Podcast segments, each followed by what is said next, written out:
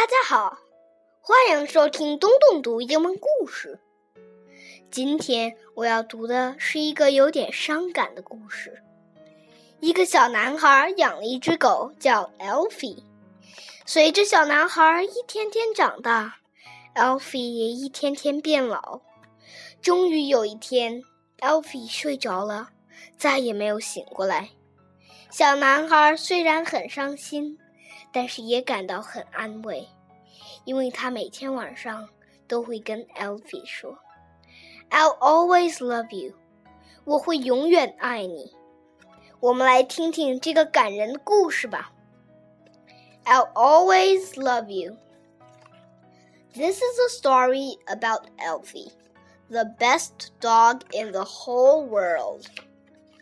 We grew up together, but Elfie grew much faster than I did.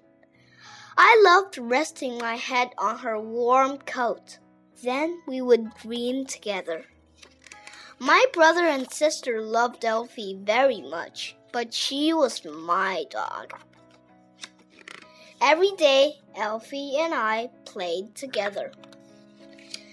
Elfie loved to chase squirrels and to dig in my mother's flower garden.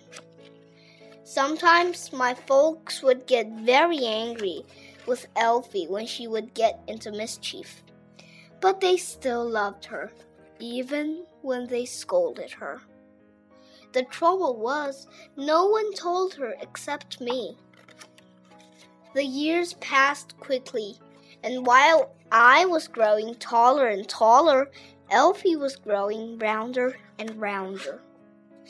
The older Elfie got, the more she slept, and the less she liked to walk. I was getting worried. We took Elfie to the vet, but there wasn't much he could do.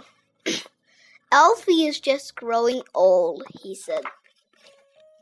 It soon became too difficult for Elfie to climb the stairs but she had to sleep in my room.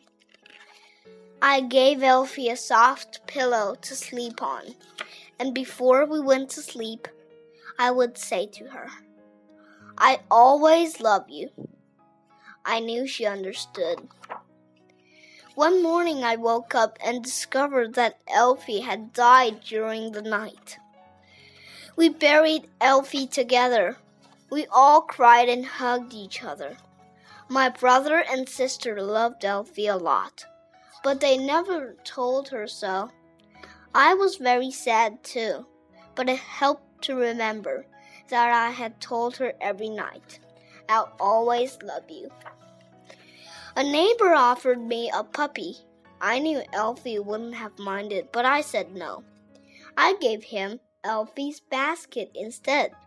He needed it more than I did. Someday I'll have another dog, or a kitten, or a goldfish. But whatever it is, I'll tell it every night. I'll always love you.